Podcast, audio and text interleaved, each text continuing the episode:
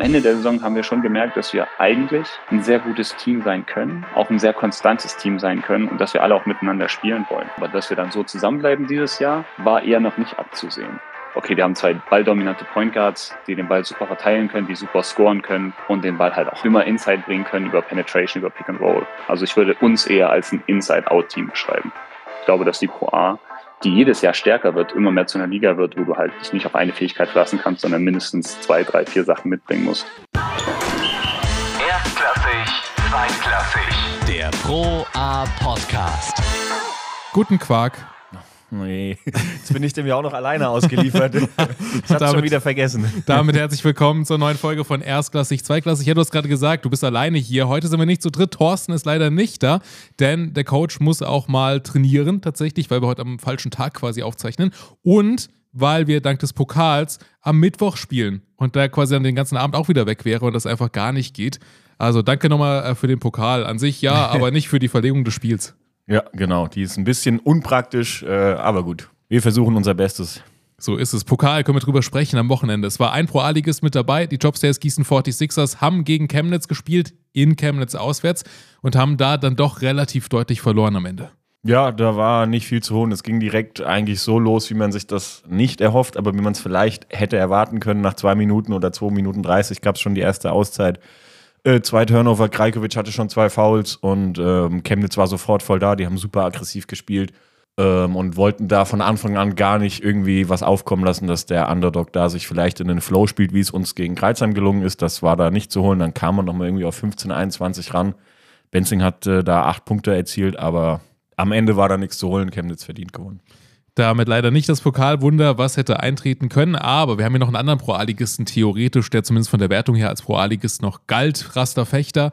Die haben wieder gewonnen gegen Göttingen, ganz knapp am Ende, aber damit ungeschlagen, sowohl in der Liga als auch im Pokal. Diese Mannschaft ist irgendwie richtig krass drauf. Ja, Wahnsinn. Also es war irgendwie auch noch zwei Verlängerungen da gegen, gegen Göttingen und dann äh, Tommy Kruse da mit dem Buzzerbeater zum Sieg. Wer auch sonst. Ich glaube, er hat in dem Spiel 37 Punkte gemacht. Völlig krass. Also der ist in Ludwigsburg letztes Jahr völlig unterm Radar geflogen. Dann holt den äh, Raster Fechter und äh, der nimmt die ganze Liga auseinander. Sowohl in der, im Ligabetrieb als auch im Pokal. Das ist unfassbar, was der spielt. Ja, wir können auch gerade nochmal auf Raster Fechter 2 gucken. Die haben nämlich auch gewonnen gegen die Adlan Dragons und da sticht bei beiden Ligen eigentlich immer wieder einer raus, nämlich einer, der sehr, sehr jung ist, Johann Grünloh. Der hat jetzt gegen äh, Adlan 15 Punkte, 15 Rebounds und 7 Blocks da einfach hingelegt und in der BBL ist er ja auch wirklich richtig krass unterwegs. In der BBL hat er sogar zweimal, glaube ich, gestartet und äh, das war sein erstes Spiel in der Pro A und ich habe mir noch gedacht, ah ja, der hat der, letztes Jahr in der Pro A ja kaum gespielt, der wird der jetzt, äh, hat in der Pro B sehr gut gespielt, wird den nächsten Schritt machen, Pro A, das Jahr drauf BBL und habe ihn mir schön ins Manager-Team geholt, ja, nix ist. keine, keine Punkte geliefert, dann habe ich ihn ausgetauscht und dann macht er 15 und 15. Herzlichen Dank. Ja, Johann, ich weiß, dass du diesen Podcast auch immer mal hörst. Zumindest äh, folgst du uns auf Instagram und reagierst auch immer mal. Deswegen äh, schon mal hier so ein bisschen Anmeldung. Wir würden dich gerne mal in diesem Podcast hier einladen. Wahrscheinlich irgendwann so, ja, keine Ahnung, vielleicht schon im November. Wenn du da Bock drauf hast, äh, dann kannst du uns ja schon mal schreiben. Ansonsten werden wir dir halt nochmal schreiben und werden dich hier irgendwie dazu zwingen, dass du hier in den Podcast kommst. weil das würde uns schon mal sehr interessieren. Das ist äh, auf jeden Fall spannend. Wenn ich ihn schon nicht zu zwingen konnte, bei meinem Manager-Team zu punkten, dann wenigstens hier. Apropos Manager, ne? Äh, du hast gerade eben gesagt, äh, wolltest mal auf den Punktestand gucken drauf, weil das so ein bisschen Aussage darüber trifft, ähm, wie man denn so die Saison vorhergesagt hat. Und ja, man merkt so an der Liga, ja, also manche Vorhersagen, die wir getroffen haben, pff, ja, ist schon wieder jenseits von Gut und Böse gewesen. Ich habe mich da auch angemeldet. Ich finde auch eine super Empfehlung, super geiles Teil, was es da gibt in dem Pro A-Manager. Dummerweise habe ich den Fehler gemacht. Frankfurt und Gießen lagen nebeneinander. Und mit meinen fetten Wurstfingern habe ich scheinbar versehentlich die Skyliners ausgewählt und auf Speichern gedrückt. Dann hätte ich mich auch sofort wieder gelöscht. Und da kannst du nichts mehr ändern. Du kannst das Team nicht mehr ändern. Und dann stand ich da, dachte so, oh nein, jetzt heißt du hier Shawnee und du bist Fraport Skyliners Fan. Das ist ja wirklich als Gießener das Schlimmste, was dir passieren kann.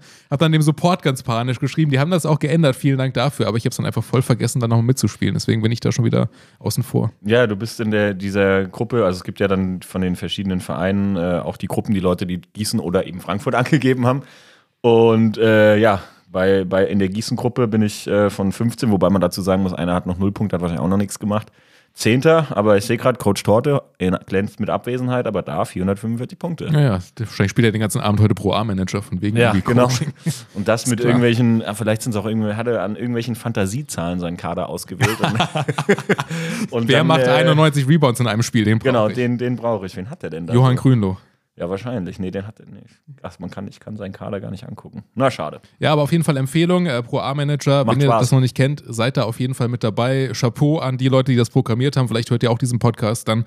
Äh, viele Grüße und vielen Dank dafür. Auf jeden Fall. Und eine äh, Saisonprognose spiegelt sich bei mir auch wirklich im Manager wieder. Ich habe Bremerhaven ja relativ gut eingeschätzt, Grundgerüst gehalten, gesagt, die könnten am Ende oder in den Top 4 landen. Jetzt stehen sie bei 0-3 und Frierson und äh, Breitlauch sind jetzt auch keine Leistungsträger meinem Managerspiel. Ja, jetzt am Wochenende verloren gegen Trier mit 89 zu 76, das ist am Ende der Endstand. Du hast gerade gesagt, 0 aus 3.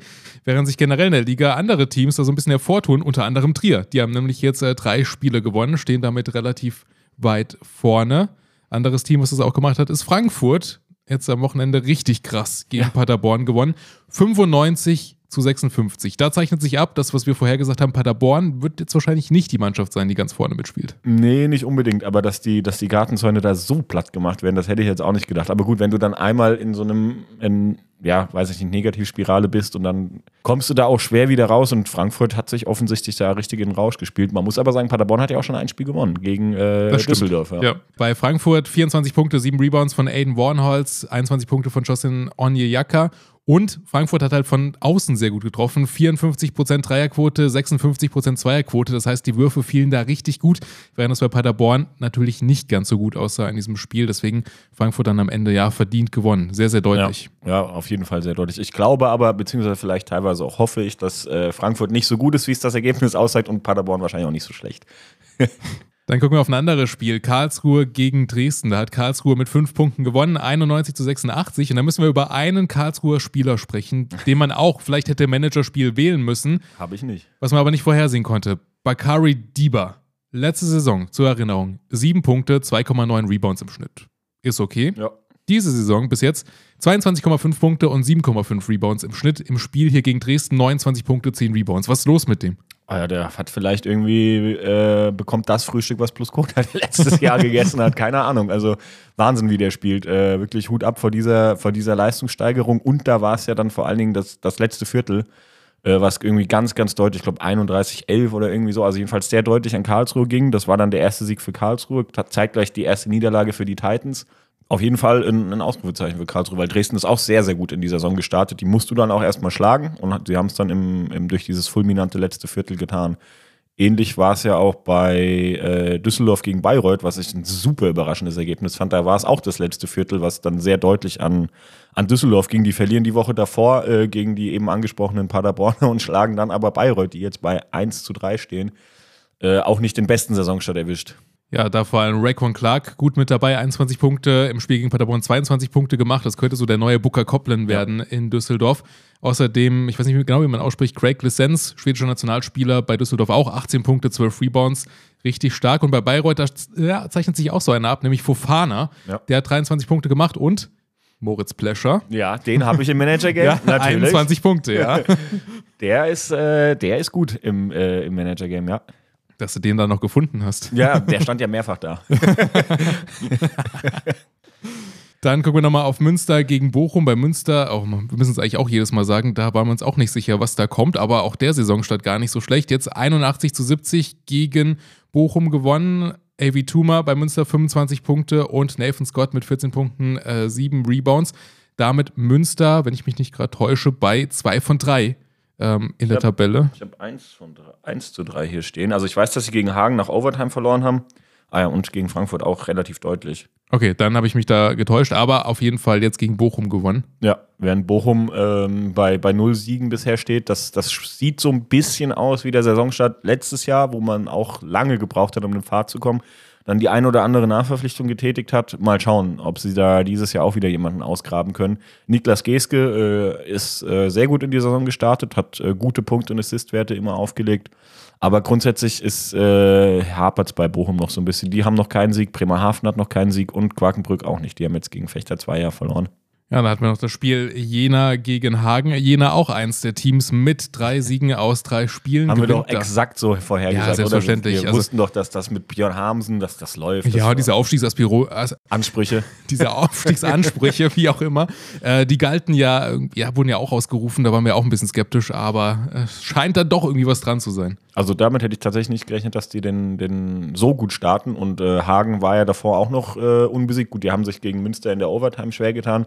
Gegen Gießen dann äh, erst sehr gut gespielt, dann nicht mehr so gut, aber am Ende die, die Geschenke, die dann Gießen in der Endphase gemacht hat, angenommen mit, mit überhasteten Würfen und äh, einem Ballverlust, der so nicht passieren darf und dann dieser nicht existenten Verteidigung beim Gamewinner von Silva Schneider, der übrigens bei mir auch im Manager-Game dabei ist und sehr gut spielt. Äh, das mal an alle, die den so kritisiert haben bei der Verpflichtung. Ja, und dann gibt es noch ein Team, das auch ebenfalls äh, drei Siege eingefahren hat. Das sind die, ja, wie heißen sie richtig? Bosic, Estriche, Knights, Kirchheim. Ich verwechsel immer die Reihenfolge Ja, davon, ja, aber so ja. ist es korrekt. Die haben nämlich auch dreimal gewonnen bis jetzt und da haben wir heute einen Gast hier im Podcast, nämlich Jonas Niedermanner, der uns mal so ein bisschen Einblicke geben wird, wie es denn dazu kam, dass man da dreimal gewonnen hat. An dieser Stelle herzlich willkommen. Hallo, schön, dass ich hier sein kann. Ich freue mich sehr drauf. Ja, wir freuen uns, dass wir ein bisschen drüber quatschen können. Wir haben gerade schon gesagt, ihr habt drei aus drei Spielen gewonnen. Das ist ja mal ein richtig Mhm. ordentlicher Saisonstart. Habt ihr damit gerechnet? Also wir sind in jedes Spiel reingegangen mit dem, mit dem Wissen, dass wir das Spiel gewinnen können. Wir kennen uns jetzt schon seit letztem Jahr, zumindest 90 Prozent oder 80 Prozent des Teams. Und ja, wir haben bisher immer bewiesen, dass wir äh, auch alles gewinnen können, was wir uns vorgenommen haben. Ähm, und so gehen wir in jedes Spiel rein. Und dann, wenn wir es mal verlieren sollten, dann kommt danach die Analyse. Aber dann wird fürs nächste Spiel wieder der Ansatz sein, dass wir gewinnen wollen. Jetzt hat ihr in der letzten Saison am Ende Platz 10 erreicht. Also gerade so vor den Playoffs war das, war jetzt äh, Mittelfeld, ist ja erstmal in Ordnung. Da ist der Saisonstart jetzt was komplett anderes. Was ist denn euer Saisonziel? Also ich würde sagen, einfach in die Playoffs kommen und dann in die Playoffs gucken wir, was passiert. Aber wir hatten letztes Jahr das Gefühl, dass wenn wir ein bisschen konstanter, ein bisschen mehr unseren Spiel Spielstil früher gefunden hätten, vielleicht auch ein bisschen mehr Glück gehabt hätten mit Verletzungen, dass wir auch da schon in die Playoffs hätten kommen können. Und deswegen ist dieses Jahr unser Ziel einfach Playoffs und dann mal gucken. Wie kam das denn, dass ihr wirklich so viele Spieler auch äh, halten konntet? Das ist ja jetzt im Basketball jetzt nicht selbstverständlich, ist aber, wie man jetzt auch wieder sieht, ähm, ein Faktor, der gerade zu Saisonbeginn ja wirklich ein, Vorteil sein kann oder auch meistens ist. Ja, definitiv. Also ich weiß, dass wir schon relativ früh auch Gespräche hatten. Ähm, ich kann von mir aus sagen, dass ich mit Coach schon relativ früh drüber geredet habe und dann auch mit Chris, wie es aussieht für nächste Saison, was so die Ziele wären. Und beide meinten relativ früh, hey, wir würden dich gerne als Spieler behalten. Ähm, du passt super in unser System rein. Wir haben da verschiedene, Vorsch äh, verschiedene Gedanken und, und Sachen, die wir ausprobieren wollen. Und dasselbe haben sie auch mit Aito und Kane relativ früh gemacht. Und dann hatten wir auf einmal von den großen Spielern drei Leute, die direkt gesagt haben, okay, wir bleiben. Ähm, was uns sehr hilft, vor allen Dingen defensiv. Wir kennen uns jetzt, wir wissen, was wir gegenseitig können. Vor allen Dingen defensiv können wir alles switchen. Und das hat uns sehr geholfen. Und dann nach und nach kamen die Sachen rein. Gut, Alexa hatte sowieso schon Vertrag. Mhm. Also der, da stand fest, dass er bleibt. Und dann kam auf einmal am Ende der Saison, am Ende der Offseason kam eher dann die Nachricht, hey, Michael Flowers bleibt auch. Nochmal eine große Nachricht für uns. Wir hatten es nicht wirklich erwartet. Einfach weil er ein super solider offensiver Spieler ist, äh, der auch sehr gut performt hat und teilweise exzellente Spiele hatte. Ich glaube, er war ganz lange auch der mit den meisten Punkten pro Spiel letztes Jahr, als er Ja. 38 gegen Leverkusen gemacht hat. Und ja, äh, auch die Nachricht, dass Nick blieb oder Nick bleibt, der ja zur Mitte der Saison gekommen ist, war für uns ein, ein super, eine super Info. Einfach weil wir jetzt einen so großen, intelligenten Spieler haben, der einfach uns eine Option mehr gibt, am Korb direkt Punkte zu machen, was wir auch sehr dringend gebraucht haben. Letzte Saison war das immer ein bisschen fragwürdig, ähm, also nicht fragwürdig per se, aber es ging ein bisschen hoch und runter, weil haben wir über Außen gespielt, mal über Innen. Und jetzt einfach so früh den Kader zu haben und die Identität aus den letzten paar Spielen der letzten Saison mitzunehmen, hat uns super geholfen. Ja, wie würdest du diese Identität beschreiben, die ihr da an den Tag legt? Momentan ist es sehr viel auf Inside ausgelegt für uns. Wir haben da mit, äh, wie gesagt, mit Nick Muschinski einfach einen super, super talentierten Inside-Scorer und äh, auch Playmaker, also der den Ball auch bekommt und guckt, okay, wo sind meine Leute, wie steht die Defense. Mit Toni haben wir einen jungen deutschen Spieler, der so dominant auftreten kann, ähm, dass er einfach Leute auch physisch dominiert, ähm, was uns sehr, was uns sehr gefällt, was Coach, glaube ich, auch sehr gefällt und wo er direkt auch den Anschluss im Team gefunden hat. Wir kannten uns dann letztes Jahr schon über die Testspiele, die wir gegen Ulm gemacht haben. Mhm. Und auch da hat er schon diesen Eindruck gemacht, weil ich weiß noch, dass wir einmal äh, musste ich ihn ausboxen und in dem Testspiel und ich weiß, dass ich danach mindestens drei blaue Flecke hatte. und so ein bisschen diese Identität bringt er einfach ins Team und das ist ein super Push. Das ist gut für jedes Team, einfach jemanden zu haben, der, der Inside sehr talentiert ist, auch einen guten Touch hat, aber auch einfach diese Härte mitbringt. Und deswegen würde ich sagen, dass wir eher ein Inside-Outside-Team sind. Also versuchen den Ball reinzubringen, ähm, den großen Leuten die Chance zu geben, da ihre Option zu finden und dann den Ball nach außen passen. Und als sekundäre Identität ist es eher dieses, okay, wir haben zwei balldominante Point Guards, die den Ball super verteilen können, die super scoren können, die einfach sehr viel ähm, Aufmerksamkeit auf sich ziehen und den Ball halt auch einmal immer Inside bringen können über Penetration, über Pick and Roll und daraus halt den Ball auch rauskicken können. Also ich würde uns eher als ein Inside-Out-Team beschreiben. Okay, ja, das ist dann natürlich nicht die schlechteste äh, Mischung, wenn man da erstmal übers Brett geht und wenn das nicht funktioniert, hat man außen halt so einen Flowers, der jetzt schon wieder Topscorer der Liga ist. Das ist Ja. schon, äh, das klingt ganz gut, ja. Ja, also über Mike äh, kann ich offensiv nur gute Sachen sagen. Äh, er ist ein super intelligenter Spieler. Sein Wurf ist unbeschreiblich. Also manchmal weiß ich schon, wann er einfach auch den Ball dribbelt und dann in drei, äh, nach drei Dribblings werfen wird. Aber er trifft. Und wer trifft, hat recht. Und das ist ähm, einfach, es gibt einfach sehr viel, sehr viel Leichtigkeit und sehr viel Leichtigkeit für das ganze Team. Zum Beispiel waren wir hinten gegen Fechter. Auch ein super Team, super Überraschungsteam, finde ich. Als wir gesehen gespielt haben, war ich sehr überrascht. Also da kann ich auch nur sehr viel Lob ausdrücken. Aber wir hatten immer das Gefühl, einer von unseren beiden Mikes kann heiß laufen. Ja. Und wenn einer von den beiden heiß läuft, dann haben wir immer eine Chance zu gewinnen. Und Mike hat am Ende, ich glaube, drei Dreier in Folge getroffen, nachdem er 0 von 6 gegangen ist. Und das ist eine Qualität, die, Die findest du nicht oft, ja. Die findest du wirklich nicht oft. Und deswegen sind wir froh, dass er geblieben ist. Äh, also auch unser, die Kapitänsrolle bei uns, ähm, was auf dem Feld, glaube ich, nochmal sehr gut hilft, weil er halt auch viel spielt.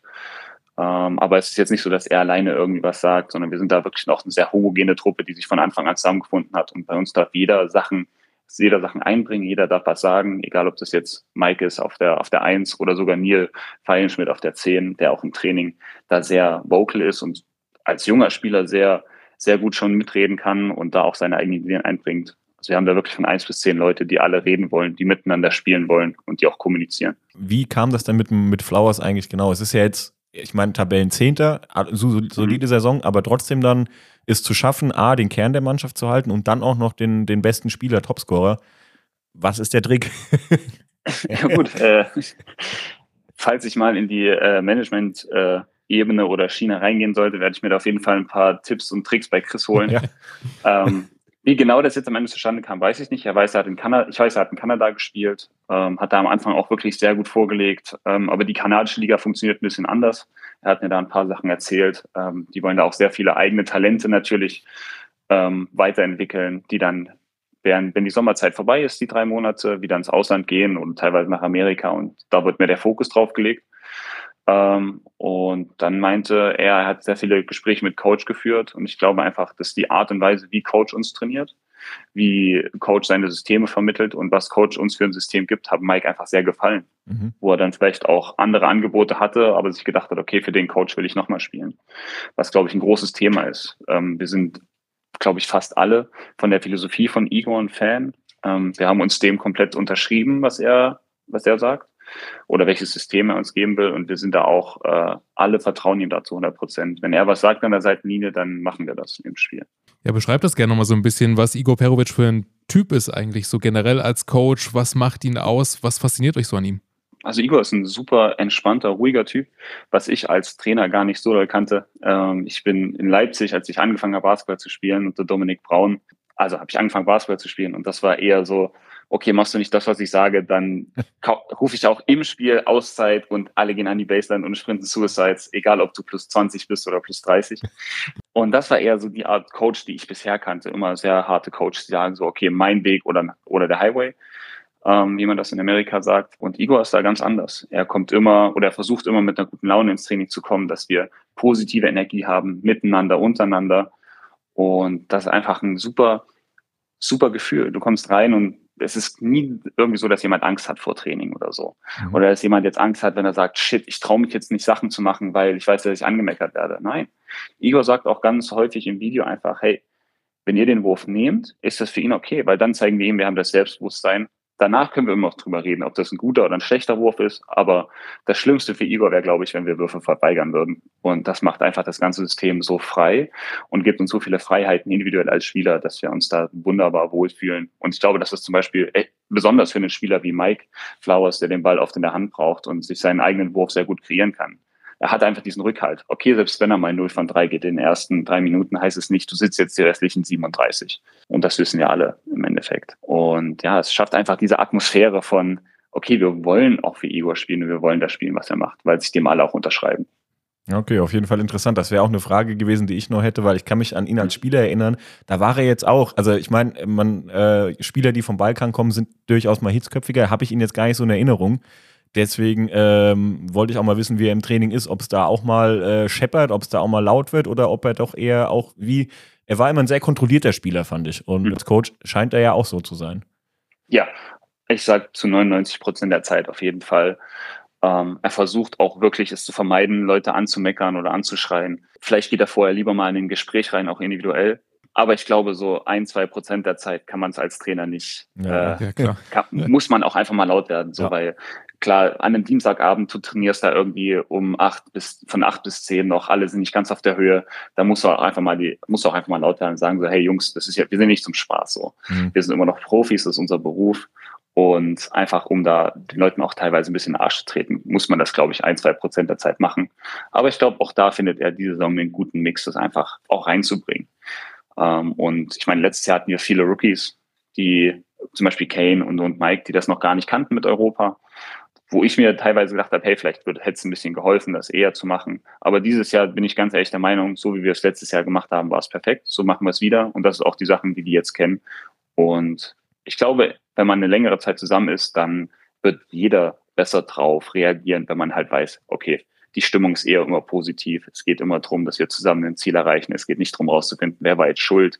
Wir zeigen ja nicht mit dem Finger auf jemanden, sondern wir versuchen einfach gemeinsam eine Lösung zu finden für, für unser Ziel oder unsere Probleme. Also ich muss das nochmal, diese Konstanz auch im Kader. Es ist ja, habt ihr das letztes Jahr schon irgendwie gespürt, dass ihr eine Gruppe seid, die wirklich gut zusammenpasst und habt euch auch da gar nicht so sehr davon beeinflussen lassen, dass ihr vielleicht dann die Playoffs nicht erreicht habt, weil so ein, so ein Gruppengefühl, so eine Dynamik, wir versuchen das nochmal, wir machen das weiter, hat man ja oft, wenn die Mannschaft wirklich auf so einer Welle durch die Saison geht und dann hakt vielleicht, man scheidet im Viertelfinale aus und denkt sich, jetzt wollen wir es aber nochmal beweisen, dass wir mehr können.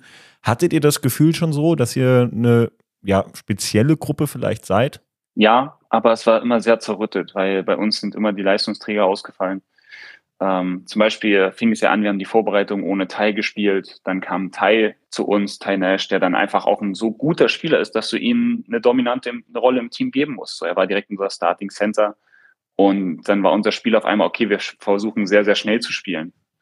Dann mussten wir Mitch Lightfoot verpflichten, der aber auf einmal ein ganz anderer Spielertyp war.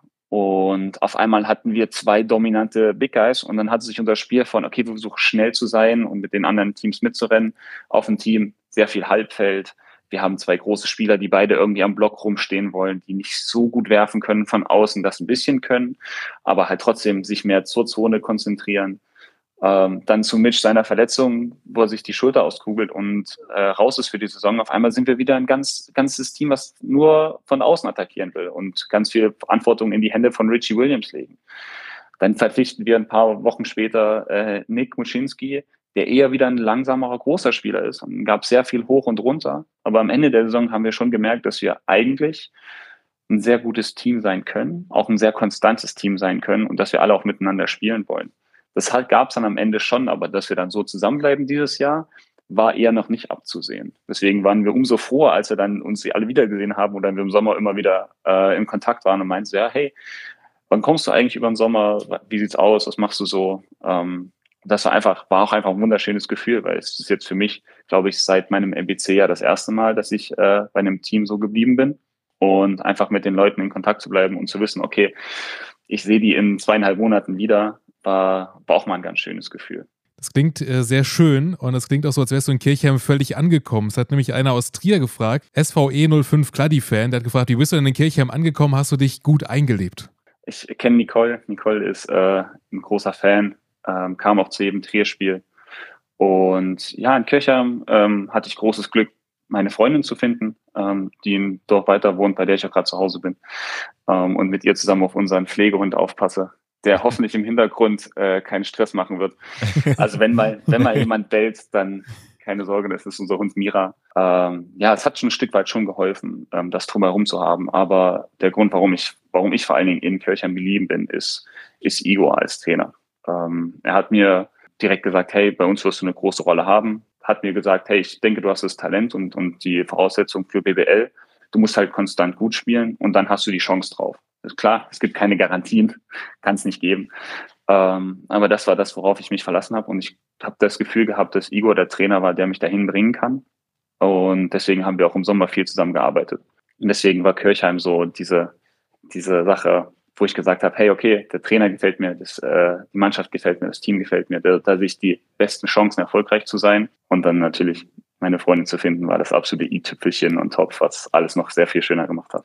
Ja, wäre meine Frage gewesen. Du hast jetzt sehr viel Pro A gespielt, aber das heißt, das Ziel BBL, das steht bei dir schon noch fest. Du bist jetzt 26, das soll schon noch kommen. Ja, also es wäre mein großes Ziel, wäre es nochmal in der BBL zu spielen.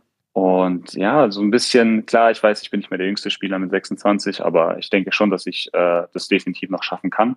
Und ich hoffe einfach, und ich meine, das ist der Grund, ich glaube, jeder braucht so ein kleines, kleines Ziel. Ähm, gut, ich glaube nicht, dass es ein kleines Ziel ist. Äh, ich glaube, das ist schon, das ist schon eine große Errungenschaft ist. Jeder, der, der es in die BBL schafft, hat auf jeden Fall da sehr viel Respekt verdient. Aber es ist mein Ziel, deswegen stehe ich früh auf und gehe zu jedem Training und versuche alles zu geben, damit ich am Ende, selbst wenn es nicht klappt, in den Spiegel schauen kann und sagen kann, hey, ich hab's, ich hab's probiert. Wie würdest du denn deinen äh, Spielstil beschreiben, den du, äh, mit dem du das jetzt deine Ziele erreichen willst? Äh, also ich glaube, dass ich eher ein Spieler bin, der von allem ein bisschen was kann, aber keine große speziellen Talente hat. Ähm, ich glaube, ich kann, äh, ich kann dribbeln, ich kann äh, Pick and Rolls lesen, ich kann werfen, ich kann sehr gut verteidigen und kann dem Team einfach so ein bisschen von allem etwas geben und kann eher gucken, okay, hey, dieses Team brauchen wir, äh, dieses Spiel brauchen wir vor allen Dingen Rebounding. Dieses Spiel brauchen wir jemanden, der, der, der äh, Backdoor cuttet, um einfach die Defense wach zu halten. Wir brauchen jemanden, der in dem nächsten Spiel vielleicht eher draußen stehen bleibt und den Dreier treffen kann konstant. Ich glaube, dass ich da in allen Sachen sehr konstant abliefern kann und dass es da auch eine große Flexibilität in meinem Spiel gibt. Aber was auch, glaube ich, meine größte Stärke ist einfach meine Defense. Ich mhm. äh, bin immer sehr stolz drauf gewesen, ein guter Verteidiger zu sein. Ähm, da lege ich sehr viel Wert drauf für mich ist zum Beispiel auch immer ein, ein sehr schönes Gefühl, wenn Coach vor dem Spiel sagt, hey, okay, du verteidigst zum Beispiel Jared Reichel, haben wir jetzt äh, habe ich jetzt verteidigt gegen in Bremerhaven. Ein unglaublich guter, offensiv talentierter Spieler. Ähm, und Coach gibt mir das Vertrauen zu sagen, hey, du verteidigst ihn. Und wenn der draußen ist, dann bist du der, der designated Verteidiger für den besten Werfer letztes Jahr, äh, Freerson. Klar kommt dazu, dass wir dahinter noch ein Teamkonstrukt haben mit sehr viel Rotation, sehr viel auch Switching, einfach weil das unsere Teamphilosophie ist und weil es halt super hilft, dass wir mit Kane und Aito, wie schon gesagt, drei Leute haben, die äh, mit Kane super athletisch ist, mit Aito super, super flexibel und ja, aber es ist einfach diese, diese Defense, die mich da, glaube ich, am meisten noch mit auszeichnet und wo ich auch sehr viel Wert drauf lege und wo ich sehr stolz drauf bin. Worauf kommt es denn aus deiner Sicht am meisten in der Pro A an als Spieler? Also du hast eben gesagt, BBL ist natürlich ein Ziel, natürlich ist auch Pro A ein Ziel für viele Spieler. Mhm. Was muss der denn mitbringen, damit er es in der Pro A schafft und da bestehen kann? Ich glaube, die meisten, die meisten Spieler in der Pro A müssen einfach äh, klar eine gewisse Athletik mitbringen. Ich habe davor ja, ich habe mit 14 angefangen, Pro B zu spielen und bin dann mit, mit 23, glaube ich, ungefähr in die, in die Pro A gekommen. Und ich glaube, ein großer Unterschied da ist äh, auf jeden Fall noch die Athletik. Du hast äh, einen Amerikaner oder einen, einen nicht-europäischen Spieler mehr auf dem Feld auf einmal, die meistens mit einer, mit einer sehr guten Physis kommen. Und daran muss man sich halt einfach äh, gewöhnen. Da muss man, da muss man mithalten können. Oder beziehungsweise auch mit trainieren können, auf jeden Fall. Und dann äh, kommt es darauf an, dass man wirklich konstant an all seinen Sachen arbeitet. Klar, wenn man jetzt ähm, ein Shooter ist, dann sollte mein Hauptaugenmerk darauf sein, dass man seinen konstant so, also dass man seinen Wurf so konstant trifft, dass er, dass man das der Shooter auszeichnet. Aber ich glaube nicht, dass man in der Pro A sich nur auf eine Fähigkeit verlassen kann. Ähm, ich glaube, dass es immer mehr dazu gehen wird, dass man mindestens mindestens zwei oder drei Sachen braucht. Zum Beispiel, wenn man jetzt angenommen, man ist ein guter Shooter, reicht es momentan, glaube ich, nicht mehr nur, dass man 40 Prozent Shooter ist, weil die Leute stellen sich darauf ein in der Pro A ist es so weit, dass wir dann Systeme zum Beispiel ähm, bei unser System gegen Frierson, dass er keine Dreier bekommt. Das heißt, hätte Matt Frierson jetzt aber noch diesen Zug zum Korb und die Athletik, dass er da hochprozentig abschließen kann, wäre unser Defense-Konstrukt zum Beispiel hinfällig gewesen. Deswegen müssen müsste er nicht nur, ich nehme es jetzt als Beispiel, er ist ein super Spieler, ich will da gar nichts dagegen sagen, aber als Beispiel, wenn du ihn frei werfen lässt, macht er 35 Punkte. Kompromisslos. Ja. Nimmst du ihm seinen Wurf weg, fehlt ihm aber vielleicht dieser eine Kontermove, der ihn noch effektiver machen würde. Und ich glaube, dass die Pro A, die jedes Jahr stärker wird, immer mehr zu einer Liga wird, wo du halt dich nicht auf eine Fähigkeit verlassen kannst, sondern mindestens zwei, drei, vier Sachen mitbringen musst. Wer war denn dann im letzten Jahr, wenn du oftmals so den, den vielleicht stärksten äh, Offensivspieler des Gegners äh, verteidigst, was übrigens dann ja auch so ein Matt Fryerson so bei, bei deiner Größe auch, da muss man ja auch schnell auf den Beinen sein und so, das ist ja echt gar nicht so einfach. Von daher Hut ab schon mal dafür. Ähm, wer war denn so der kompletteste, schwierigste Spieler, den du äh, halten musstest? Hm, da gab es sehr viele. Ich, klar erinnere ich mich an die, äh, gegen die ich dann auch gut aussah. Ich weiß zum Beispiel, kam, kam Fechter zu uns und äh, da musste ich bis zum Ende ähm, den äh, Schweiger verteidigen, der, der große Point Guard, der am Ende auch den, den, als es unentschieden stand, den Game Winner genommen hat und wo ich ihn leicht blocken konnte, zum Glück. Aber ansonsten ist es, boah, das ist eine sehr schwierige Frage, weil es halt wirklich jeder, jeder Spielertyp oder jeder, jeder, der hier kommt und jeder Topscorer oder beste, beste Offensivspieler hat natürlich seine eigenen Stärken und das ist ganz unterschiedlich. Zum Beispiel bin ich eigentlich kein Fan davon, äh, kleineren Spielern um 50 Blöcke zu folgen, um dann den Wurf zu contesten. Da habe ich ein kleines Trauma von, weil beim MBC durfte ich, ähm, ich weiß nicht, ob ihr den noch kennt, ähm, der hat dann nach dem MBC bei Ludwigsburg gespielt. Andrew Warren durfte ich verteidigen. Mhm, ja. Das Durfte war kein oder musste? Er musste, musste. Und dann bin ich teilweise um fünf Blöcke rumgelaufen und am sechsten bin ich ein bisschen hängen geblieben oder bin doch undergegangen. Er macht einen Schritt zurück, trifft den Dreier. Coach an der Seitenlinie rastet aus, sagt, wechsel raus, komm, geh an die Grundlinie, lauf erstmal. Wie kannst du da nur under gehen oder wieso bist du nicht an ihm dran? Und äh, ja, es war eine Sache, die, die mich sehr, die mich früher sehr frustriert hat, ähm, die aber auch ein Stück weit dazugehört. Äh, es gibt nicht umsonst den Spruch, dass jede gute Offense äh, eine gute Defense immer schlagen wird. Man muss in der Defense immer ein, ein Ticken extra, ein bisschen härter, ein bisschen physischer, vielleicht auch ab und zu ein bisschen dreckiger, hier mal halten, da mal halten spielen. Das gehört halt dazu. Ja. Ähm, Was sind da deine wenn man- liebsten, liebsten Tricks? Oha, ich hoffe, dass kein Schiedsrichter das hört. Nein, aber Nur Nico Eine Rotter. Sache. Grüße. eine Sache zum Beispiel, wenn, wenn ich weiß, okay, jetzt kommt zum Beispiel ein, ein Downscreen oder ein Double Downscreen, versuche ich immer an der Außenschulter zu bleiben, aber meine rechte Hand oder linke Hand, je nachdem, immer ein bisschen an der Hüfte vom, vom äh, Angreifer dran zu haben, ohne ihn festzuhalten, aber einfach nur den Kontakt nicht zu verlieren, damit ich genau weiß, okay, hey, ich kann nebenbei vielleicht noch gucken, kommt noch irgendwo anders, kommt der Pass, um den Pass zu antizipieren mit der anderen Hand. Ähm, weil wenn ich weiß, ich habe meine Hand hier und ich fühle ihn, kann ich nach da gucken und ich weiß trotzdem genau, wo er ist. Das ist zwar jetzt nicht unbedingt ein dreckiger Ja. äh, dreckiger Dings, aber ich meine, wenn man dann ab und zu mal ein bisschen hält oder ein bisschen zieht oder so, dann hilft das natürlich auch. Weil am Endeffekt ist man in der Defense ja auch immer im, im Nachteil, weil wir müssen reagieren, während der Angreifer agieren kann. Und äh, das hat mir Andrew Warren sehr schnell gezeigt, dass man da, wenn man, wenn man nicht immer 100 Prozent gibt und er einen offenen Wurf hatte, egal von wo, dann hatte ich einen sehr langen Abend im Training. Wo kommt dieses ähm, Fable fürs Verteidigen irgendwie her? Hast du, weiß nicht, wie du in, äh, früher Basketball verfolgt hast, als du angefangen hast oder bevor du vielleicht angefangen hast, hattest du da irgendwie ein, ein, eine Art Vorbild oder so, so in der Defensive dann auch? teilweise vielleicht, ähm, bevor ich Basketball gespielt habe, kannte ich Scottie Pippen, bevor ich Michael Jordan kannte, weil mein Dad Oh. hat mir vom Basketball erzählt, als ich zehn war. Ich habe erst mit zwölf angefangen. Und als meine Schwester dann angefangen hat, Basketball zu spielen und ich mitgegangen bin, war, war das der erste Name, den ich noch vor Michael Jordan kannte. Und ja, das war äh, schon auch jemand, der klar super talentiert offensichtlich. Ich meine, er war die zweite Option in einem, in einem Team, was zweimal ein Three-Peat geholt hat. Aber er war auch immer ein sehr, sehr guter Verteidiger. Sehr physisch, sehr stark. Und als ich dann angefangen habe, mich immer mehr für Basketball zu interessieren, waren es eher Spielertypen wie Andre Iguodala oder Shane Mhm. Battier, die, die mich super beeindruckt haben. Und je älter ich geworden bin und je mehr ich auch meinen Spielstil sozusagen gefunden habe, ähm, konnte ich mich immer mehr mit Leuten identifizieren, die nicht 100 Prozent der Zeit einen Ball in der Hand hatten. Und weil das war ich selten. Ich, ich war es in der MBBL teilweise ähm, oder wenn wir in den, in den unteren Bezirksliga, Oberliga gespielt haben. Aber ansonsten war ich eigentlich eher der, der Spieler in einer Rotation, der über Plays gespielt hat, der seine offenen Würfe nimmt, mehr das Spiel liest und daraus, äh, von daraus spielt. Und da hat mir halt Shane Battier super gefallen und dann habe ich mir ganz viele Clips angeschaut, wie er zum Beispiel Kobe Bryant verteidigt. Und das fand ich unglaublich. Und dann kommt er nach Miami und verteidigt auf einmal auf der vier Typen wie David West, die einfach 30 Kilo mehr wiegen. Und klar gewinnt man da nicht jedes Wette. Also auf gar keinen Fall. Manchmal sieht man auch doof aus. Manchmal wird man auch einfach überrannt, aber zieht halt das Offensivfoul. Er hat dann auch mal einen, äh, so ein, alles gut. Er hat so einen TED-Talk gemacht, wo, ja, mein Hund äh, Ja, will auch mal ins meiner, Bild. Genau. Er versucht die aus meiner, aus meiner Tasche, versucht sie Leckerlis zu finden, aber die sind gar nicht da. Aber riecht Komischerweise. vielleicht noch danach. Ja, wahrscheinlich, wir waren gerade noch draußen. Ähm, und dann hat er, hat er einen TED-Talk gehalten, wo es einfach darum ging, ich glaube, er hat ihn selber genannt, warum Shane Battier äh, einen Titel hat.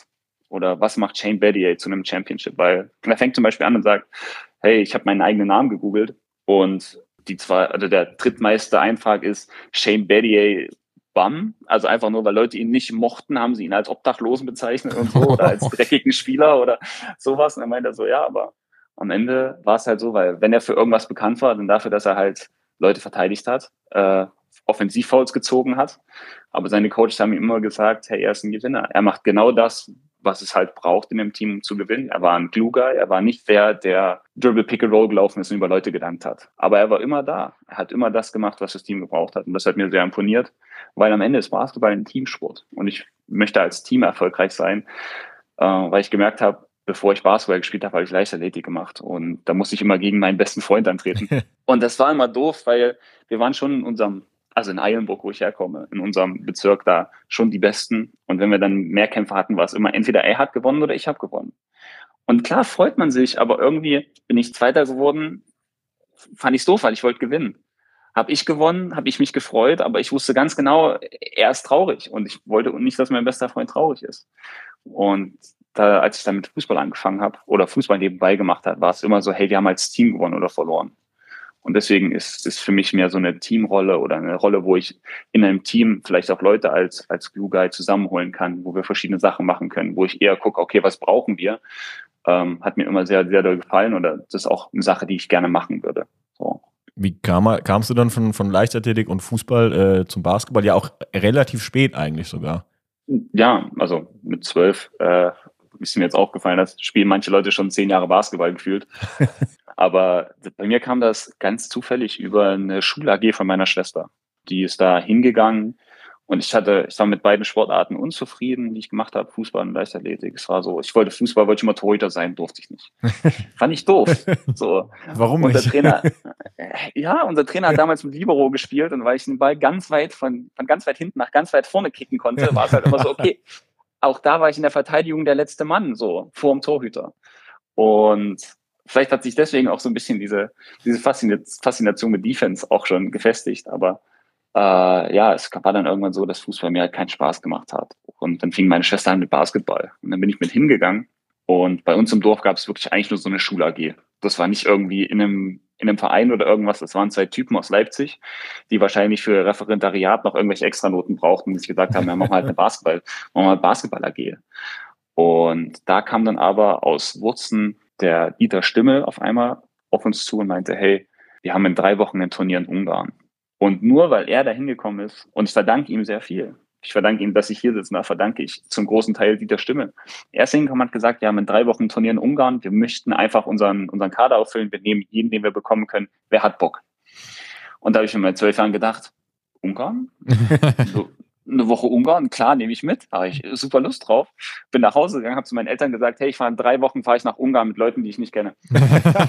Und, und dann meinten meine Eltern erstmal so, ha, ha- halt, stopp, wie, wie Ungarn, was Ungarn? Dann meinte ich so, ja, das, das passiert. Dann meinten meine Eltern, okay, wir erlauben es dir mitzufahren, aber die drei Wochen bis dahin trainierst du in Wurzen mit. Und Wurzen ist so 20 Minuten entfernt von uns. Und irgendwie habe ich dann drei Wochen mit den Leuten trainiert. Meine Eltern haben schlussendlich gesagt, hey, okay, den Leuten vertrauen wir. Auch mit Dieter Stimmel bin ich immer noch in Kontakt. Letzten Sommer war ich noch eine Zeit lang in Wurzen und habe da im Verein ähm, mit die Spiele angeschaut oder auch mit den Leuten noch trainiert ein bisschen. Ähm, die sind da, das ist einfach eine super, super cooler Verein, der so bodenständig und einfach so cool ist, dass ich da auch immer noch sagen kann, so hey, kann ich mal vorbeikommen und die Hälfte der Halle haben im Sommer und die sagen, ja klar, auf jeden Fall. Wo Einfach, spielen die? In welcher Liga? ich glaube Oberliga. Mhm. Da irgendwo Oberliga Leipzig oder so. Ich bin mir nicht ganz sicher, weil sie sind aufgestiegen irgendwo hin. Aber ich glaube, sie sind aufgestiegen in die Oberliga. Ich war bei den Auflie Aufstiegsspielen, war ich dann mit dabei. Hab's jetzt leider nicht mehr dann ganz so verfolgt, wie, wie die erste Mannschaft da spielt. Aber auch wenn ich da hinkomme, ähm, werde ich herzlich empfangen. Ich, ich kenne da noch alle Leute, ich kenne da noch fast alle Leute. Und ja, also falls Dieter Stimme das hören sollte, ich bin ihm sehr dankbar für alles, was er, was er getan hat oder weiterhin für mich tut. Dein Weg hat dich dann nach Ungarn geführt, dann nach Nanjing. Da hat auch jemand nachgefragt, wie war es ja. denn da? Was hast du denn da gemacht eigentlich? Erzähl mal. Ja, also Nanjing 2014 bei den Olympischen Jugendspielen, äh, das war, war ganz verrückt. Wir sind, ähm, mein, mein damaliger bester Freund Alex Hermann und ich waren in diesem 48er Kader für den erweiterten Nazio-Kreis und irgendwie kam da mal eine Einladung nach, ich glaube Dortmund oder Düsseldorf oder irgendwie so hin, so ja, für drei gegen drei. Und Alex und ich dachte so, ja, okay, gehen wir halt mit hin, weil es ist von der Nazio aus, aber drei gegen drei ist ja gar nicht unseres. Und dann haben wir da, haben wir da gespielt und es war eigentlich nur ein Wochenende, wo wir die ganze Zeit nur drei gegen drei gespielt haben. Und ja, dann dachten wir uns nichts weiter dabei und ein paar Monate später kam für uns beide die Einladung, hey, wo, äh, wir laden euch ein oder wir wollen euch für die deutsche Nationalmannschaft bei den Olympischen Jugendspielen im 3 gegen 3. Und dann waren wir super aus dem Häuschen, haben uns super gefreut, auch dass wir zusammen hin konnten. Wir waren beide an der Sportschule Halle. Wir waren jetzt nicht irgendwie in den, in den großen Städten, die man halt sonst kennt, wo die großen Ausbildungsstädte waren. Wir waren vom MBC aus sind wir hingekommen. Und äh, so genau genommen kannten wir auch gar nicht so viele. Die anderen Leute, die da waren, kannten sich alle untereinander und haben sich immer begrüßt. Und Alex und ich waren immer so, ja, hi, wir sind die vom NBC. und dann sind wir da hingeflogen und haben dann da drei gegen drei gespielt. Leider nicht ganz so erfolgreich.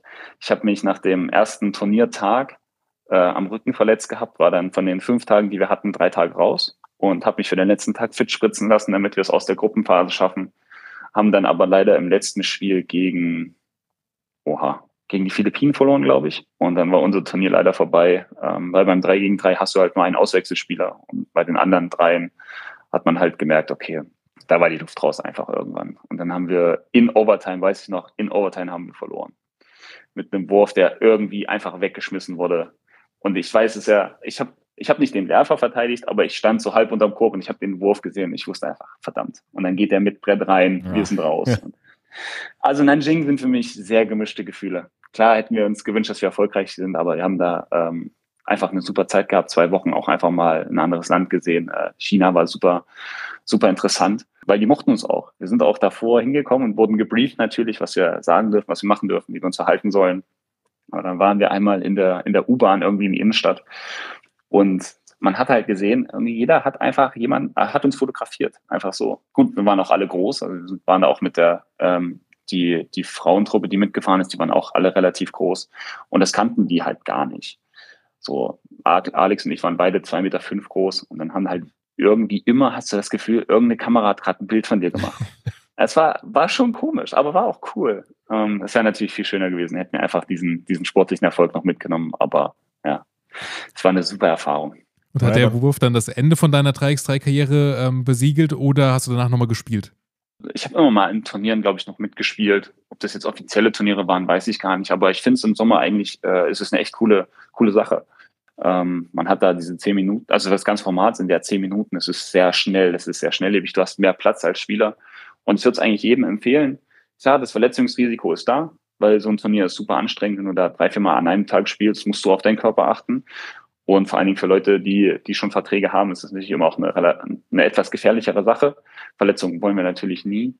Aber ich glaube, dass es einem Spieler auch, der dann sein Hauptaugenmerk auf 5 gegen 5 legt, sehr viel helfen kann. Weil es sich einfach zwingt, mehr diesen amerikanischen 1 gegen 1 Spielstil zu spielen und da einfach besser zu werden, offensiv und defensiv. Und von daher habe ich eigentlich vor, klar, weil es auch Spaß macht, aber auch ein bisschen, um, um mich selber auch weiterzuentwickeln. Einfach auch ein bisschen mehr wieder 3 gegen 3 zu spielen. In den, in den Sommermonaten natürlich.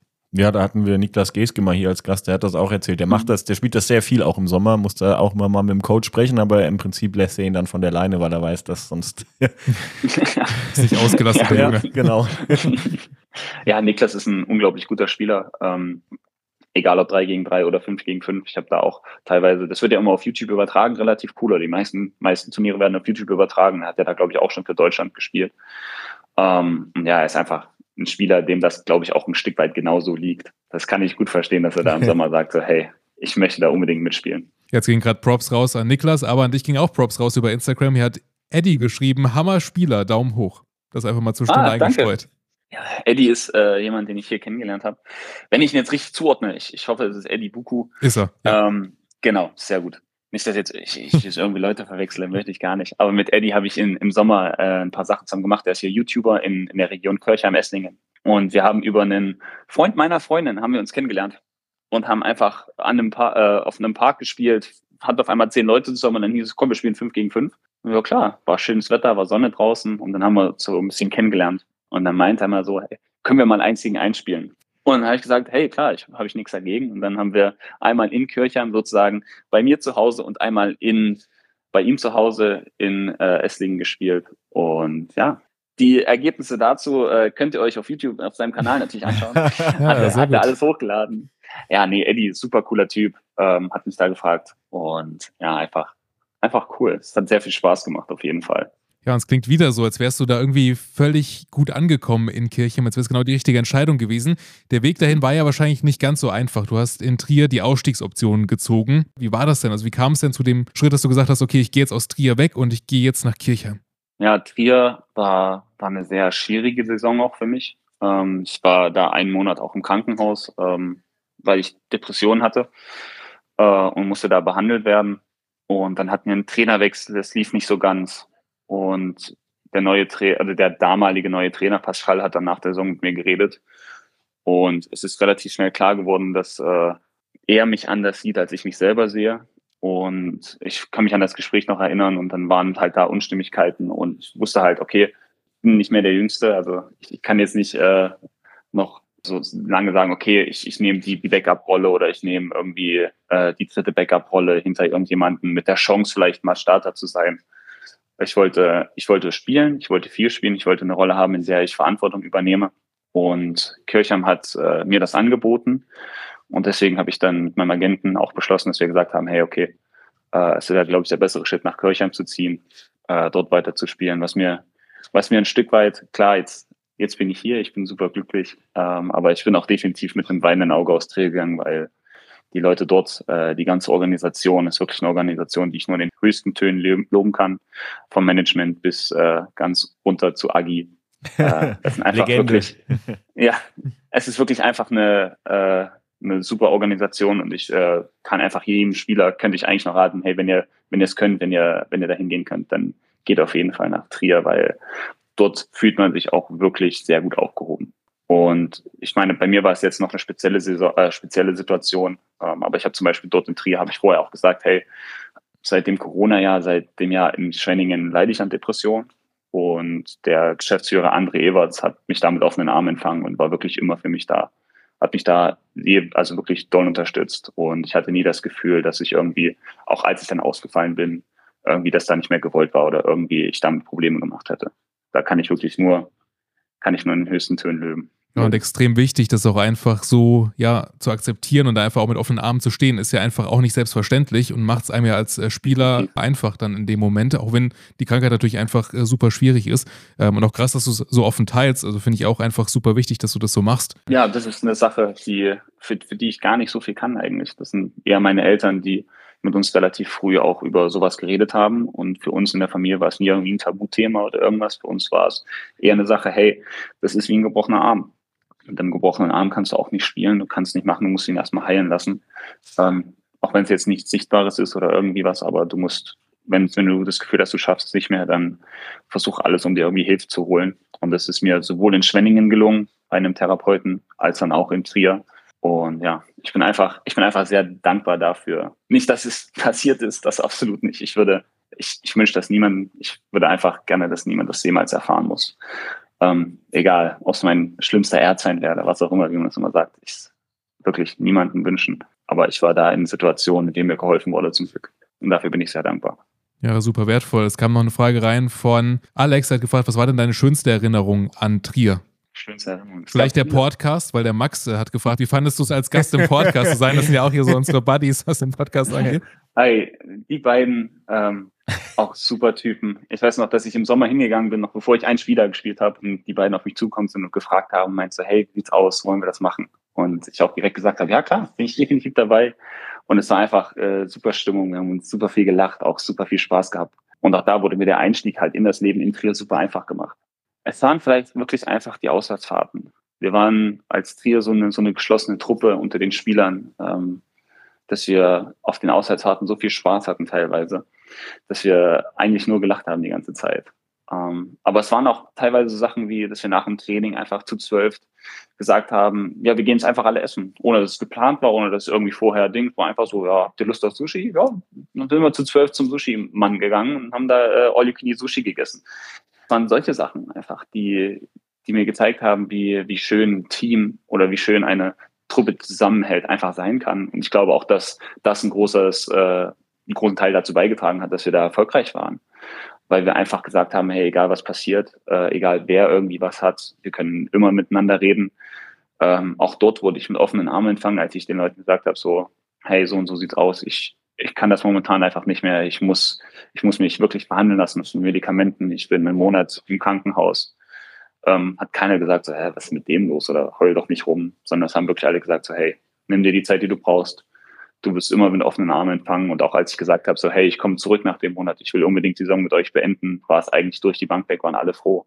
Und alle waren für mich da, alle haben mich, alle, alle haben auch äh, nach dem Spiel, äh, ich weiß noch, das eins der ersten Spiele, ich glaube das zweite oder dritte Spiel, war gegen Karlsruhe.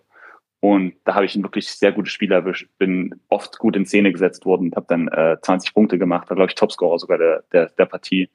Und wir haben einfach uns als Team danach, haben wir uns ähm, zusammengesetzt und es war einfach ein unglaublich schönes Gefühl. Eben klang schon mal so ein bisschen an, dein Spielerberater, den kennen wir, glaube ich, auch. Du bist bei Athletes unter Vertrag. Robert Cadenas genau. Bruder, der war auch hier schon genau. im Podcast, da schließt sich so ein bisschen wieder der Kreis. Was ist das für ein Typ? Jetzt mal aus der anderen Perspektive betrachtet. Wir haben ihn hier kennengelernt. Wir haben so unseren Eindruck aus deiner Sicht. Robert ist für mich immer eine, eine große Stütze gewesen. Äh, einfach ein super cooler, entspannter Typ, mit dem ich direkt auf einer Wellenlänge war. Wir haben uns kennengelernt beziehungsweise so richtig kennengelernt mit, miteinander. Ich glaube, er kannte mich vorher schon. Ähm, als ich mit seinem Bruder, mit Darian zusammen gespielt ja. hat in, in Leipzig, äh, hatten wir hatten wir da eine Saison zusammen und da waren Darian nicht auch fast unzertrennlich in der Saison. Und irgendwie bin ich dann, darüber habe ich dann Robert kennengelernt. Und er ist auf mich zugekommen, meinte so, hey, ich, ich glaube, dass du ein sehr talentierter Spieler bist. Ich halte Großes von dir. Ähm, ich glaube, dass es äh, ein paar Baustellen gibt, an denen wir arbeiten müssen. Und mit dieser Offenheit und dieser Ehrlichkeit ist er auf mich zugegangen und seitdem ist er mein Agent und ich bin sehr froh drüber, weil er mir in sehr vielen Sachen einfach beiseite stand, ähm, wo es auch da, glaube ich, nicht immer selbstverständlich ist. Also gibt mir auch immer offen und ehrlich sein Feedback, wenn ich eine Frage an ihn habe und sage so, hey, ähm, sieht das aus, wie, wie kann ich Sachen ansprechen, wie, wie muss ich das machen, ist er immer da und hat ein offenes Ohr für mich. Und ja, ich, also ich finde Robert ist einfach der entspannteste Typ, den, den ich kenne mit. Und es ist einfach, einfach cool, so jemanden hinter sich zu wissen als Agenten. Er hat zum Podcast so ein bisschen beschrieben, was er macht. Letztendlich ist er ja so ein bisschen auch mhm. Live-Coach on top. Natürlich äh, macht er sportliche, aber auch alles andere. Wenn du so beschreibst, man kann zu ihm kommen, kann ihn fragen, wie spreche ich sowas an, ist das ja auch ein Stück weit mhm. nochmal der Coach, den man sonst vielleicht nicht fragen kann. Also du sprichst quasi mit dem genau. Coach über den Coach letztendlich. Mhm. Genau, und das ist halt einfach eine Sache. Er hat halt super viel Erfahrung. Er hat äh, da ja auch BBL und Pro A äh, oder zweite Liga hieß es ja damals mitgemacht. Und klar war es ein bisschen eine andere Zeit. Aber auch er war zum Beispiel jemand, der sehr viel Wert immer auf Defense gelegt hat. Er war einfach ein harter Hund. Er war ein Gewinner und ein harter Verteidiger. Und ich glaube, dass wir da auch ein bisschen äh, zueinander gefunden haben über diese Sache und er mir da halt vieles sagen konnte oder vieles zeigen konnte. Und ich bin einfach wirklich dankbar dafür, dass er damals den Schritt auf mich zugemacht hatte, weil ich habe meinen ersten Vertrag unterschrieben ohne jeglichen Agenten. Und als ich dann 19 war, Doppellizenz beim MBC, dachte ich halt so, ja cool, es läuft ja alles, aber irgendwie teilweise ist es dann schon einfach besser, jemanden zu haben, weil ich hatte nicht wirklich jemanden, den ich fragen konnte, der nicht irgendwie doch mit dem MBC involviert war. Und das ist ja gar nichts Schlimmes, aber ich konnte nicht einfach meine Eltern fragen und sagen so, hey, hier, wie sieht denn das aus, wenn ich jetzt irgendwie eine Frage habe, zu wem kann ich gehen, die uns dies und das. Auch einfach Sachen, wo man nicht direkt vielleicht zum Verein gehen will oder irgendwie Sachen rausfinden will oder irgendwas, so wie sieht's denn aus, konnte meine Eltern nicht fragen. So, das waren die einzigen da gewesen sind, aber die hätte ich fragen können, wer hat die letzte Schwimmweltmeisterschaft gewonnen. aber nicht sowas. Ähm, und da war Robert einfach dann in meinem zweiten Jahr einfach unersetzlich für mich. Und ja, ich glaube, dass er auch da bis zum Ende einfach mein Agent bleiben wird. Was machst du noch außerhalb vom Basketball? Wir stellen immer eine Standardfrage. Vielleicht hast du schon mitbekommen, spielst du Golf? Nein, ich spiele kein Golf. Warum ähm, nicht? Ich, ich, war einmal, äh, bin ich zum Tryout gegangen, bei so, ach nicht Tryout, aber zu so einer Golf-AG in der Schule. Und es hat mir schon Spaß gemacht, aber ich weiß es nicht. Ich, ich bin aufgewachsen mit, mit Sportarten ähm, wie Schwimmen, Leichtathletik, Fußball. Und da war Golf immer so ein bisschen, ja, es war halt, es, es sah halt immer super entspannt aus, aber es sah nicht so aus wie, wie was, was mich in der Freizeit wirklich erfüllen würde. Und deswegen vielleicht fange ich es irgendwann an, ich weiß es nicht. Ähm, mal gucken, ob wir da, ob wir das mal später vielleicht einfach zusammen machen, meine Freundin und ich. Aber ich glaube eher, dass wir da, wenn es mal so weit kommt, eine Sportart zusammenfinden werden, ähm, wo wir einfach, ich meine, sie spielt Volleyball. Ich glaube, dass dann eher so die Richtung meine, meine äh, zweite Sportart wäre. Ja, es stellt das jetzt auch ein bisschen anders äh, dar, so Mhm. von wegen wie kein Golf. Bei uns ist die Quote, er ist auch der Einzige, der bei uns im Podcast Golf spielt. Zumindest im Podcast, ja, aber generell haben wir schon sehr Ja, überdurchschnittlich viele Leute, die das Golf ist- spielen. Also das- schon für die Pro ungewöhnlich. stimmt. Ja. Das ist wohl richtig, aber so bei Ja. uns jetzt selber. In Trier in dem Team haben fast alle gegolft. Also ich weiß, dass sogar unsere, unsere Youngsters wie Tom Demmer und so haben, haben gegolft. Äh, Dan Monteroso war ein großer Golfer und die sind dann regelmäßig zusammen, äh, Thomas natürlich auch, die sind dann zusammen golfen gefahren.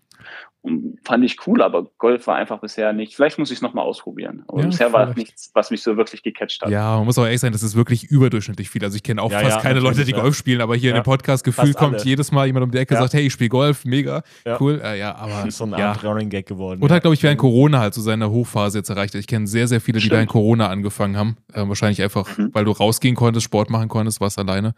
War schon ganz in Ordnung. Ich glaube schon, dass es eine sehr meditative Wirkung haben kann. Wenn ich die, wenn ich die Leute sehe oder wenn ich so höre, was, was den Leuten an, an Golf Spaß macht, ist halt einfach so dieses mit sich selber in der, in der Natur sein ähm, und da diese Sachen so zu erleben. Ich glaube schon, dass es meditativ ist. Aber ich habe rausgefunden, dass es auch sehr meditativ sein kann, mit seinem Hund rauszugehen. Ähm, wenn es gut läuft. Es kann natürlich auch so laufen, dass äh, der Hund auf einmal ein bisschen Energie bekommt und dann ist es nicht mehr so meditativ. Aber bisher hatten wir da sehr viel Glück. Und ich kann dir aus Erfahrung sagen, auch mit dem Hund kann man über den Golfplatz gehen. Das geht auch. Ah, das wusste ich noch gar nicht. Ja, wenn man so richtig trainiert, geht das schon. Es sei denn, er bringt die Bälle zurück, dann ist wiederum nicht so geil. Ja, Bälle beim Golf zurückbringen ist dann ein bisschen schlecht. Du hast jetzt Ah, schon zehn. Schläge drauf, bist immer noch am Ja. Anfang. Woran liegt das? Was machst Ja, du das sonst so? Also gehst du mit dem Hund raus? Sonst irgendwas, Ähm, was dich erfüllt? Du Ja, was kann man denn in, in Kirchheim so machen? Das ist ja Genau. irgendwie nicht so ein, einfach nicht so ein Begriff jetzt. Mir fällt jetzt erstmal gut. zu Kirchheim nicht so viel ein. Gut, wahrscheinlich dir zu Gießen auch nicht, deswegen.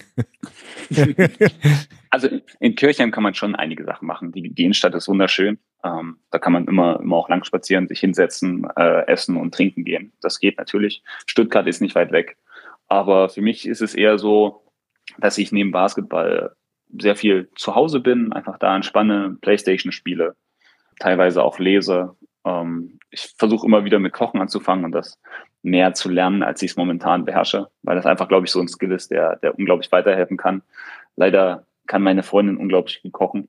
Deswegen ist das immer so ein bisschen so, wenn sie dann vorschlägt, dass sie kocht, ist es so, auf jeden Fall, klar, mach du. Ich esse einfach. Finde ich super. Welches Buch hast du denn zuletzt gelesen? Ich habe zuletzt gelesen von Viktor Frankl. Ich versuche, ich überlege gerade, wie es auf Deutsch heißt. Das ist eher ein schwierigeres, also was heißt schwierigeres Buch, aber ein sehr, sehr trauriges Buch, weil er die Zeit beschreibt, die er im KZ verbracht hat.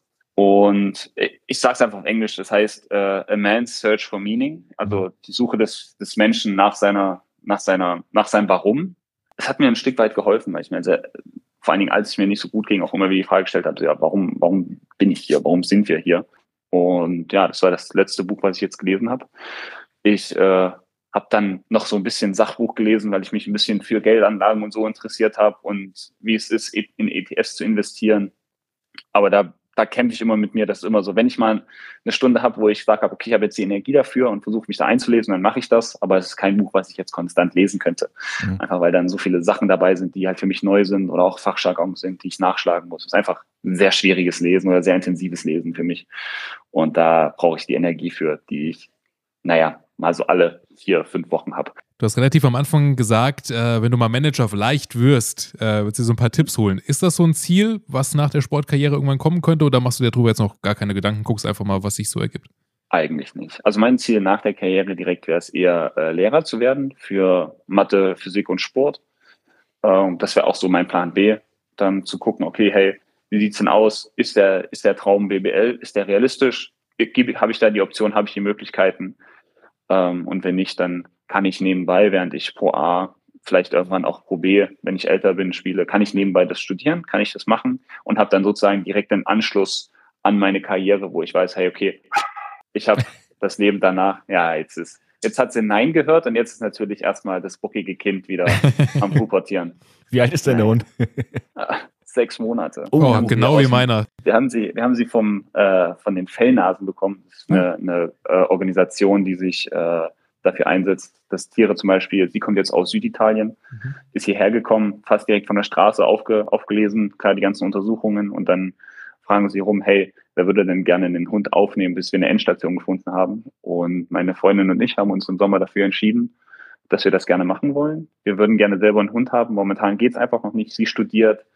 Ich bin unterwegs am Wochenende. Ich habe Training immer wieder. Wie, wie machen wir das? Wie, wie, wie passt das rein? Und da haben wir einfach gesagt, okay, ein richtiger Hund, den wir jetzt auch lange Zeit haben werden, können wir uns einfach noch nicht, können wir uns noch nicht leisten. Es ist noch nicht drin, aber wir wollen halt gerne helfen. Und da haben wir uns jetzt Mira geholt, die gerade genau in der Pubertät ist und sich jetzt anfängt, also nicht anfängt, aber die sich jetzt hier vollends wohlfühlt und anstatt wie am Anfang einfach nur in der Ecke sitzt und uns anguckt und sich freut, wenn sie Essen bekommt, äh, jetzt auch mal gegenbellt, wenn sie ein Nein hört.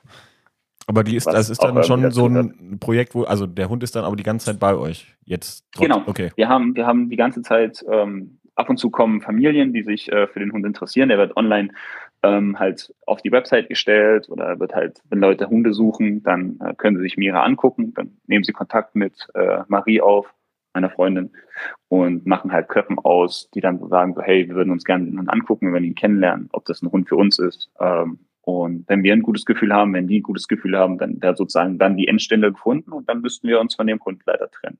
okay. Bisher haben wir noch keine Ja. Endstelle Oh, das gefunden. klingt aber jetzt schon traurig irgendwie. Es, es ist hart, es ist hart. Äh, wir hatten das jetzt schon im Sommer, hatten wir einen anderen Hund, der Biondo hieß, ähm, der nach zwei Wochen eine neue Stelle gefunden hat. Ui. Und ja, der, der war echt knuffig. Der ist äh, im Tierheim aufgewachsen in Italien, auch italienischer Hund, äh, komischerweise, aber der ist da aufgewachsen, hat sich super an Menschen schon gewöhnt gehabt. Der war immer aufgeschlossen. Den hättest du nie ohne Leine irgendwo hinlassen können. Geht nicht, weil der wäre auch einfach da zu Leuten hingerannt und wäre einfach mit denen weggegangen. Das hat den gar nicht interessiert. aber zum Beispiel, wenn wir, als wir, als wir da von der Treffstelle in Winnenden zurückgefahren sind, bin ich gefahren und meine Freundin saß mit ihm hinten und die beiden haben direkt gekuschelt und jedes Mal, wenn ich in den Rückspiegel geschaut habe, dachte ich so, so ja, das, für die Zukunft ist das auf jeden Fall ein Bild, was ich öfters sehen will. Schönes, schönes Projekt, ja, auf jeden Fall. Mhm. Und es gibt auch so ein bisschen was, was neben dem Sport halt. Ja. Weil Definitiv. klar, ich bin halt eher so der Typ Zocker, der auch mal gerne zu lange drinnen sitzt und da einfach zu wissen, okay, ich kann jetzt nicht Ja. fünf Stunden am Karrieremodus muss jetzt mal kurz warten. Genau, genau. 2K ist jetzt mal kurz nicht ganz so wichtig. Ähm, ich mache das eine Parkgame noch zu Ende und dann gehe ich aber auch eine halbe Stunde raus, äh, spiele mit ihr, ähm, gebe ihr Leckerlis, teilweise auch erziehen, was leider dazu gehört. Ähm, aber ja, es ist einfach diese, dieser Ausgleich, der, der mir super gut tut, wo ich nicht gedacht hätte, dass das halt so schnell so gut funktioniert. Jetzt haben wir über deine ja, etwas längerfristigen Karrierepläne gesprochen. Hier hat noch Jörn gefragt, was sind denn deine kurzfristigen bzw. mittelfristigen Ziele? BBL hast du eben schon mal angesprochen. Was Mhm. hast du noch für Ziele? Ja, BBL ist auf jeden Fall äh, ein kurz- bis mittelfristiges Ziel. Äh, ansonsten würde ich auch gerne weiter einfach mein Leben mit meiner Freundin aufbauen. Das ist für mich auch ein Ziel, wo ich einfach sage, wo ich glaube, hey, ich glaube, das ist das Mädchen für mich, da möchte ich dran arbeiten. Das gehört natürlich dazu. Wie, wie das dann funktioniert, das gucken wir dann. Ähm, aber mittelfristig ist es, glaube ich, schon dann die Richtung Zukunft aufbauen. Ähm, wie geht's da weiter? Ähm, zusammenziehen, je nach Möglichkeit, äh, zusammen wohnen, alles sowas. Ähm, Hund wäre auch eher so ein mittelfristiges Ziel. Dann halt der eigene. Ja, meine, meine Eltern, ich habe das große Glück, dass meine Eltern ein, ein Grundstück bei sich zu Hause in, in einem Ort gefunden haben, wo wir jetzt im Sommer auch so eine kleine, so eine kleine DDR-Laube renovieren konnten ähm, und die so ein bisschen, wo ich mal so ein Gefühl dafür bekommen habe, okay, wie ist es denn überhaupt zum Beispiel ein Haus zu bauen? Auch wenn wir jetzt nicht das Haus von Grund auf aufgebaut haben, aber wir haben da äh, neue Türen reingemacht, wir haben das ein bisschen umgestaltet von der Grundstruktur. Ähm, also Haus und so wäre definitiv auch ein mittelfristiges, langfristiges Ziel. Und ja, es sind einfach, es sind solche Sachen. Es ist mehr dann in Richtung, okay, wie sieht meine Zukunft aus? Und ganz kurzfristigen Sachen sind dann eher wirklich so Sachen, okay, wie kann ich individuell besser werden in, in meinem Beruf? Wie kann ich mich so weiterbilden, dass ich dann für meine Zeit nach dem Beruf auch gut aufgestellt bin mit allem möglichen drum und dran. Du hast äh, immer jetzt berichtet, so auch gerade in Trier und jetzt auch Kirchheim, immer viel Spaß in der Mannschaft. Gibt es irgendwie so einen Spieler, der vielleicht, wo du sagen würdest, das war der lustigste, mit dem ich da je rumgegangen habe, wo du wusstest, der kommt in den Bus, der kommt in die Kabine, ist eigentlich das Erste, was er sagt, da kannst du schon nur abwinken und dich kaputt lachen, oder? Ähm, ja, also ein Spieler, der, der nur phasenweise meinen Humor trifft, aber der immer lustig ist, ist auf jeden Fall Kane Henry. Also klar, er ist äh, teilweise auch einfach noch super kindisch und du weißt einfach, er kommt im Bus, er grinst sich an und du siehst einfach, dass er schon irgendein, er hat einen blöden Gedanken im Kopf und du siehst ihm einfach an. Und, Und den einfach, lässt er dann auch, auch, euch auch wissen, ne? So Na, selbstverständlich. selbstverständlich, direkt. Ähm, und ich hatte mal einen ähnlichen Mitspieler, Sergio Carouche, der beim MBC Mhm. gespielt hat. Ich, ich war sein, sein Rookie damals. Und da war auch, also mit, mit Sergio wusstest du, es wird immer witzig. Es wird nicht unbedingt, du kannst jetzt nicht unbedingt die, die tiefsinnigsten Gespräche führen oder du kannst jetzt nicht unbedingt über die Welt diskutieren, aber es kommt halt immer was Witziges bei raus und es hat super viel Spaß gemacht. Und ja, ich glaube, dass solche, solche Menschen, die einfach von Natur aus auch so eine, so eine, so eine fröhliche, positive und witzige Energie haben, halt in so Teams unglaublich, unglaublich gut sind. Und da hatten wir immer welche dabei. Dan Monteroso zum Beispiel auch. Dan war so, wenn ich mir davor einen Ami vorgestellt hatte, so einen typischen Ami, der irgendwie auf dem Land lebt, dann wäre es einfach Dan gewesen. Und genauso hat er sich auch verhalten. Aber es erzählt, ja, und dann hier und dann da und dann war auch gefühlt alles immer drei Nummern größer, als es dann in Wahrscheinlichkeit wirklich war. Aber es war, es war einfach immer lustig. Und dann sind wir zum Super Bowl zu ihm nach Hause gegangen und es gab so viel Essen. Unnormal. Und seine Frau hat für, hat für uns alle gekocht. Äh, und es war einfach so, wir wussten, hey, wir, wir hatten gerade schon irgendwie was gegessen oder haben doch gar nicht so viel Hunger, aber es gab immer leckeres Essen und viel zu viel. Und ja, es sind einfach, es sind einfach solche Sachen, wo, wo es ganz viele Spieler gibt, die einfach so eine natürliche, positive, fröhliche Art haben, wo ich gar nicht alle erwähnen kann, aber die alle eigentlich eine Erwähnung verdient hätten. Lass uns gerade nochmal aufs kommende Wochenende schauen. Du hast eben schon mal Mhm. angesprochen, es geht gegen Frankfurt. Das heißt, es ist schon so ein bisschen Spitzenduell. Frankfurt auch richtig gut in Fahrt. Was kommt denn da auf euch zu? Was erwartest du von den Skyliners? Ja, Frankfurt ist das zweite Team in Folge, was äh, in der Woche, bevor sie uns spielen, einen wirklich Sahnetag erwischen. Äh, ich glaube, in dem ersten Viertel haben sie einen Dreier daneben geworfen, sind da, glaube ich, neun von zehn gegangen. Also ich habe mir das angeschaut und davor war es in Nürnberg ja dasselbe gegen Quakenbrück. Und ja, es wird auf jeden Fall wieder ein Team sein, was, was super doll, äh, was super effizient Dreier trifft, was als Team einfach gut zusammenpasst gerade. Und wie genau wir jetzt uns darauf vorbereiten, sehen wir dann unter der Woche, was, was Coach da für Ideen hat. Aber ich erwarte definitiv ein, ein, ein hartes Spiel. Ein bisschen so ein Spiel wie in Nürnberg. Einfach ein Spiel, was auch bis zum Ende gespielt werden muss, wo es nicht reicht, dass man sagt, okay, wir haben jetzt 35 Minuten gut gespielt, so, wir müssen wirklich 40 Minuten gut spielen, um eine Chance zu haben. Und ich glaube, dass es auf jeden Fall ein Kampf wird, weil ich freue mich auf solche Spiele. Ähm, und dann am Ende wird, wird ein Team immer noch ungeschlagen sein.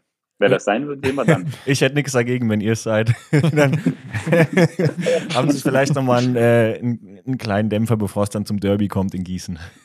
Spielt ihr in Gießen danach? Ja. Oh, okay. Wisst ihr, wann ihr spielt? Samstag oder Sonntag? Weil das ist auch ein Spiel, Freitag. was, ich mir Freitag. auf jeden Fall anschauen wird. Freitagabend, ja. Ach, das ist das Doppelspielwochenende dann. Genau. ja. Ja. Ah, okay, okay. Das ist natürlich, also auf dem Doppelspielwochenende ist das natürlich auch ein krasses Spiel. Ja. Aber cool. Da, Ja, da brauchen gucken, Zuschauer und ähm. Mannschaft Erholung bis Sonntag, ja. das glaube ich, das glaube ich. Ah, nee, aber ich, ich glaube einfach, dass wir da auch, also ich glaube, dass wir, dass wir jetzt keine Mannschaft sind, die, die irgendwo hingehen kann und sagen kann, ja, wir sind die großen Favoriten. Ich glaube nicht. Egal wo wir hingehen, wir müssen immer uns gewiss sein, hey, okay, wir sind ein gutes Team, wir sind ein starkes Team, wenn wir über 40 Minuten 100 Prozent geben. Wir können uns da keinen einzigen Prozentsatz äh, irgendwie nicht, also ausruhen oder irgendwas, sondern wir müssen das machen. Aber ich, wir wollen das auch machen, weil das ist unser Spielstil, so, so wollen wir spielen, so haben wir das bisher gemacht, so sind wir die ersten drei Spiele erfolgreich gewesen. Ich glaube, das ist derselbe Ansatz für Frankfurt. Und ich glaube, das ist auch ein Punkt, wo uns Coach halt accountable hält. Weshalb es auch teilweise so gut funktioniert für uns. Was ist aus deiner Sicht das stärkste Team in dieser Saison? Ich würde ganz ehrlich sagen, Trier. Ähm, also, also als sie da die Verpflichtung gemacht haben, dachte ich so, okay, cool. Äh, Marco Hollersbacher, ein super Dreier, der super effizient zum Rebound geht, einfach ein guter Spieler ist, ähm, der mich letzte Saison auch überrascht hat, auch der sich ja trotzdem verletzt hat, aber dann noch stärker zurückgekommen ist. Dann, oh, ich, ich möchte seinen Namen gar nicht aussprechen, deswegen probiere ich es erst gar nicht, aber äh, der, der Point Guard, der Ja. in, in Rostock war und dann mit dem MBC, ich, ich möchte es wirklich einfach gar nicht. Ja. Ich habe seinen Namen noch nie ausgesprochen, deswegen Thorsten Äh, sagt dann immer der beste Point Guard Asiens, laut Dirk Bauermann, wenn er ihn nicht aussprechen will. Gut, der beste Point Guard Asiens, äh, ja, einfach ein unglaublich guter Spieler, der schon bewiesen hat, was er kann. Äh, ich weiß noch, als ich in, als er in Rostock war, war ich in Schwenningen und er hat uns zweimal zerstört, komplett. Hat uns da, als sie bei uns waren, war es eher ein enges Spiel, aber er hat mit zwei Dreiern am Ende und einem Buzzerbeater hat er uns, glaube ich, den Sieg weggenommen. Von da aus ein, äh, ein Spieler, vor dem man immer Respekt haben sollte, der, der immer auch explodieren kann, der jetzt auch international äh, mit der Nationalmannschaft da auf hohem Niveau sehr gut gespielt hat. Dann auf einmal verpflichtet Trier einfach noch Mike Zirkus. Ja. Und ich dachte mir so, Dann okay. die zwei im Zusammenspiel ist natürlich, ja. Mhm. Zu Martin Linzen, der letztes Jahr in Paderborn unglaublich gut performt hat. Äh, Marco Bartschak, der BBL und Pro A erfahren ist und auch da einfach immer wieder richtig, richtig gut und konstant spielen kann. Ähm, Moritz Krimmer, der mir in Nürnberg letztes Jahr sehr gut gefallen hat. Äh, das, ist halt, das ist halt ein Team, wo du halt durchgehst und dir immer denkst so, hm, find mal jetzt die Schwachstelle für den gegebenen Tag. Und dann ganz am Ende kommt es noch dazu, dann wird auf einmal JJ Mann verpflichtet. Ja. Ja. Mir so, Nachverpflichtung ist auch toll. Ja. woher? Ja. Und also ich bin ein sehr, sehr großer Fan von JJ. Wir sind auch viel am, am Reden, wenn wir uns sehen. Wir sind auch gut befreundet. Ähm, wir sind auch immer am Trash-Talken. Ich glaube, jeder, der JJ kennt, weiß, dass es ohne Trash-Talk funktioniert es nicht. Aber ich glaube, dass er halt auch ein absoluter Gewinner ist, der, der der Mannschaft da in Situationen, wo es vielleicht mal nicht so gut aussieht, einfach auch die Konstanz geben kann und auch da einfach sagen kann, wie zum Beispiel letztes Jahr mit Hagen in, in Kirchheim, macht er einfach mal acht Punkte und wir verlieren. Oder zwölf, glaube ich. Irgendwie so macht er gefühlt alle Punkte in den letzten zwei Minuten und wir haben keine Chance mehr und verlieren das Spiel. Und so jemanden im Team zu haben, ist unfassbar, äh, unfassbar wertvoll, finde ich. Von daher geht Trier auf jeden Fall als Favorit für mich hier in die Saison. Ja, haben wir, haben wir auch so gesagt. Spielst du das Manager-Game von, von Schönen Dank eigentlich auch? Nein. Okay, da Ja, haben wir vorhin das- drüber ich- gesprochen, dass das bisher Ja. so läuft wie unsere Prognosen. Ich habe nur gehört, dass sich Leute darüber aufgeregt haben, dass ich in dem Spiel anscheinend sehr teuer bin. Was mich überrascht hat. Okay, Also ich das weiß gedacht, ich jetzt nicht aber mehr ich aus dem hab- Kopf. ich habe das Spiel nicht gekannt davor und ich, ich glaube, Albin ist da, also unser Assistenztrainer, ist da sehr, sehr gut drinne. Und er meinte vor der Saison, so, ja, du bist voll teuer in dem Spiel, mach mal was. Was soll ich da machen? Ich kann nichts dafür. Und ja, es war einfach, war einfach, nee, ich finde es cool, dass es, so ein, dass es so ein Spiel gibt, auch für uns. Und mal gucken, vielleicht melde ich mich nächstes Jahr an und dann äh, gucke ich mal, wie talentiert ich als Manager wäre. Ja, du hast Ja, dann selbst in der Hand, wenn du dich einfach kaufst und dann gut performst. äh, Ja, mach mal was. Ja, mach mal was. Kannst du dir dann selber sagen, ich bin so teuer, ich muss jetzt hier mal was machen. genau. Oh, nee, nee, Coach, ich musste 30 würfeln. Ja. Ja. Ich gehe auf meinen Score. Sorry. Hier, ich habe da auch mal was aufgezeichnet. Jetzt hier nur für Ja. mich. guck, mal, guck mal. Kennst du dieses Kobe Bryant Play, wo er alleine den Ball hat und alle in der Ecke stehen? Wie Ich habe ja, das Spiel gegen die Raptors mit 81 mal vorlaufen. So spielen wir heute. Genau. Das ist alles fürs Manager-Game. Nein, also ich finde es cool, dass es sowas gibt. Ähm, und es zeigt ja auch einfach, wie, wie die Liga schon, also wie weit die Liga schon ist. Ich meine, für eine, für eine zweite Liga ein Manager-Game ähm, können, glaube ich, im Basketball nicht viele Leute sagen. Oder nicht viele Ligen von sich behaupten. Ich finde es cool. Und mal gucken, wo es, wo es am Ende, wer wo steht. Ähm, und mal gucken, wie Alvin dann abschließt am Ende. und ob er sauer auf mich ist oder nicht. Ja. Ja, die Zweitliga insgesamt hat sich ja, du bist ja jetzt auch da schon länger dabei, wirklich Jahr für Jahr einfach immer weiterentwickelt. Ich meine, jetzt haben wir Basti Doret, wir haben Robin Benzing, wir haben Mike Zirbis in der Liga. Wie würdest Ja, du die Liga sehen in den letzten Jahren immer Stück für Stück doch eigentlich wirklich verbessert und äh, auch gute Mannschaften, große Namen jetzt dabei, Traditionsteams? definitiv. Äh, also ich glaube, dass die Liga wirklich konstant besser wird, ähm, dass da auch die Teams äh, sehr gute Arbeit leisten, weil auch wenn jetzt zum Beispiel ein Team wie Frankfurt oder Bayreuth, ja große gestandene BBL-Teams, in die Liga kommen, ist es nicht automatisch, dass sie gewinnen. Wir haben das vor zwei Jahren mit Fechter gesehen. Fechter steigt ab, haben einen großen Kader, viele Namen, aber steigen nicht direkt wieder auf. Und das zeigt dann einfach, wie, wie ähm, die, die Teams in der zweiten Liga einfach inzwischen denken und wie sie handeln und was sie für, für Veranlagungen haben, auch gute Teams zusammenzustellen. Es reicht einfach nicht, äh, große Namen zu kaufen. Klar hilft es sehr und Leute wie zum Beispiel Robin Benzing, ein absoluter einer meiner Lieblingsspieler früher, ähm, Mike Zerbis, vor dem ich super viel Respekt habe, Basti Doret, der als auch in der Nazio als super Spieler immer konstant war und den, der für uns, als, als ich jung war oder noch jünger war, halt einfach immer ein Vorbild war, weil alles, was ich über ihn gehört habe, war, wie konstant er gut, gute Arbeit leistet und auch konstant arbeitet. Ähm, hat unser Trainer damals als, als Paradebeispiel immer gebracht. Und jetzt gegen diese Leute zu spielen, ähm, mit denen auf einem Feld zu stehen und zu wissen, okay, ich bin in derselben Liga, ist ein unglaubliches Gefühl und zeigt einfach den Wert der ganzen Liga. Aber auch da reicht es nicht unbedingt, den Namen zu haben. Wir haben es mit Tübingen zum Beispiel gesehen. Tübingen hat der ganzen Liga gezeigt, wie wertvoll es ist, über Jahre konstant ein Team aufzubauen. Genau. Und klar hatten sie große Namen wie Meixel, unglaublich guter Spieler. Letztes Jahr äh, Seljasch, unglaublich guter Spieler, ohne Frage. Aber es waren die deutschen, jüngeren, talentierten Spieler, die sich dem Trainer unterschrieben haben, die sich dem Projekt unterschrieben haben und die jetzt in der BBL spielen. Finde ich unglaublich toll, sowas. Weil das einen, einen Weg zeigt, wo man sagen kann, so, hey, konstante Arbeit und sich langsam und sicher größer und immer weiter aufbauen, ist viel, viel äh, substanzieller als einfach, okay, wir nehmen jetzt einmal viel Geld in die Hand und bam, wir steigen auf, glaube ich. Dann, was, was ich eben eigentlich noch fragen wollte, dann aber vergessen habe, jetzt ist mir gerade wieder eingefallen. Äh, du hast ja vorhin äh, JJ Mann, Trash Talker und so. Ähm, mhm. Das ist ja für, für Spieler jetzt auch wie dich, die sich über die Verteidigung auch definieren, auch ein beliebtes Mittel, sag ich mal. Bist du da auch äh, fleißig mit dabei oder lässt du eher die Verteidigung für dich sprechen? Ich müsste jetzt politisch korrekt natürlich sagen, so nein, also ich bin da ganz noch nie gemacht. nein, ähm, vor allen Dingen gegen Leute, die ich kenne. Ja. Ähm, und klar, wenn man jetzt länger in der Liga ist oder auch davor in der Pro B ähm, ist, hat man mit vielen Leuten zusammengespielt, man kennt sie. Ich glaube, das allererste Mal, dass ich mit jemandem wirklich aktiv die ganze Zeit mich getrasht habe, war in der NBBL mit Lars Lagerpusch. Wir kannten uns ewig. Wir wussten beide, okay, wir haben dann in, in den Playdowns gegeneinander gespielt und wir haben uns wirklich 40 Minuten gegenseitig nur belabert. Und es war einfach unglaublich schön. Also es war auch, man muss dann natürlich auf einem Level machen, wo es halt nie böse wird. So, na klar werde ich ihm sagen, wenn, wenn sein Wurf irgendwie verkrüppelt aussieht, so, was war das für ein Wurf? Auf eine etwas andere Art und Weise, aber es ist nie persönlich, es ist nie ja. irgendwie komisch.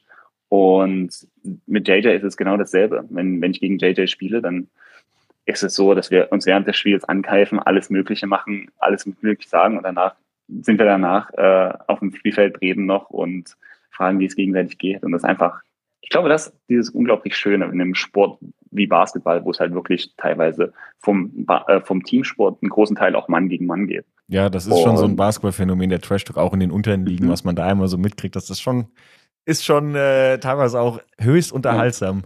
Gibt es da auch Definitiv. so einen, der so, so richtig nervig vielleicht auch beim, beim Trash Talk ist? Wo du man denkt, boah, jetzt äh, reicht dann auch. Ich glaube, da hatte ich noch niemanden dabei, der mir jetzt, wo ich sagen würde, okay, der wäre super nervig, weil ich finde, jeder, der mich oder der halt nebenbei noch reden kann und gut spielt, hat auf jeden Fall nochmal so ein Stückchen dieses, da habe ich immer nicht unbedingt mehr Respekt, aber das ist so, oh, okay. Ich hatte das ganz lange mit Roland Njama. Ja, das kann ich mir gut vorstellen. Das sagt er mir, als er in Tübingen war und ich in, Schwe in Schwenningen, sagt er mir das nächste Play. Und ich dachte mir so, hä? Wie, wie, du verrätst mir jetzt deinen Laufweg? Das macht doch gar keinen Sinn. Aber er hat genau den Laufweg gemacht, hat einen Wurf bekommen und hat über mich drüber geworfen und getroffen. Ich dachte mir so, okay. Ja. Und dann haben wir angefangen halt so, so zu reden. Ähm, ja, also aber wirklich, wirklich nervig finde ich das eigentlich bei niemandem. Ich habe dann immer noch ein Stückchen mehr auch Anerkennung für die Person, weil es einfach für mich auch dazugehört. Dann würde ich sagen, haben wir es an dieser Stelle erstmal. Wir beenden quasi mit Trash Talk. Ist ja. auch mal ein schönes Thema ja, zum Abschluss. Schon, ja. Ich meine, es beginnt ja auch mit deinen Begrüßungen mit Trash Talk. Also. Das ist richtig, ja. Und sagen erstmal vielen Dank an dich, Jonas. Vielen Dank für deine Einblicke, für deine auch ehrlichen Einblicke. Auch das extrem super cool. Also vielen Dank dafür, dass du so ehrlich warst und auch generell ähm, da viel berichtet hast aus eurer Saison, aber aus deinem Leben. Ähm, tolle Einblicke. Danke.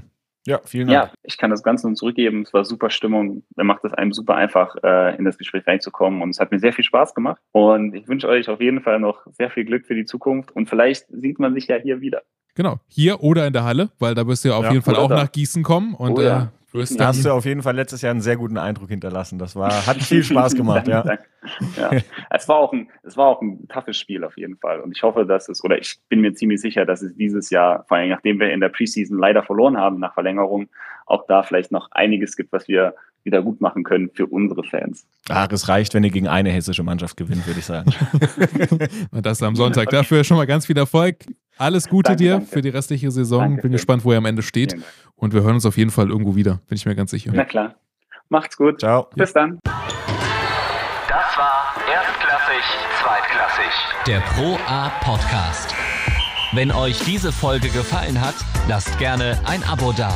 Alle Kanäle seht ihr auf erstklassig-zweitklassig.de.